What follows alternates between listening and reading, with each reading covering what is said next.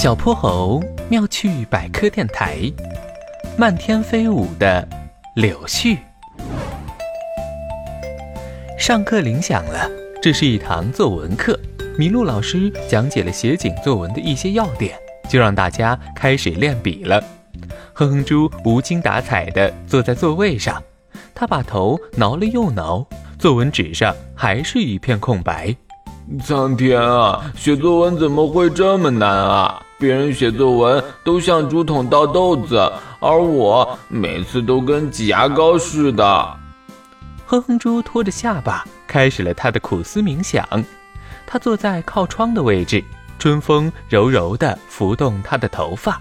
哼哼猪一抬眼，突然发现坐在他前面的小喜鹊阿飞头上多了一片白色的絮状物。这是什么呀？哼哼猪想去摸一摸，正抬手，他突然看到自己的袖子上也沾了不少。他轻轻地用手拿下来，圆溜溜的大眼睛瞧了又瞧，软乎乎的，像棉花一样。等他回过神来，发现所有人的注意力都被窗外吸引了，大片大片的白色绒毛从窗外飘进来。落在大家的桌面上、书本上，教室里的惊叹声此起彼伏。麋鹿老师也注意到了窗边的异样，不过他惊讶的脸色很快转向镇定。同学们，你们知道外面飘的是什么吗？是雪。鼠大宝的话一出，教室里顿时哄堂大笑。都这个季节了，咱们波波城啊，可不会下雪了。大家再猜猜看。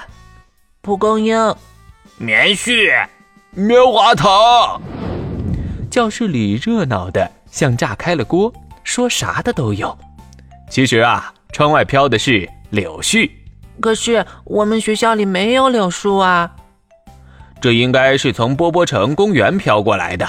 那么远啊！柳树是风梅花，它必须通过风散播它的种子，而柳絮就是它的种子。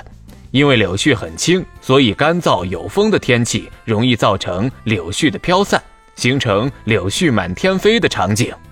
原来是这样啊！现在看也看够了，我们该把窗户关起来了。柳絮虽然漂亮，但是它容易引起各种过敏反应，比如鼻子痒、打喷嚏、流鼻涕。如果在外面碰上了，记得戴好口罩。咱们班可有好几位同学因为柳絮过敏请假了。关上窗户后，教室里又安静了下来，只剩下了刷刷的写字声。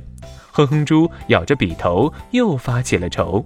突然，他灵机一动：“对了，我可以把今天的柳絮写进作文里啊！”这一次，他觉得下笔流畅极了。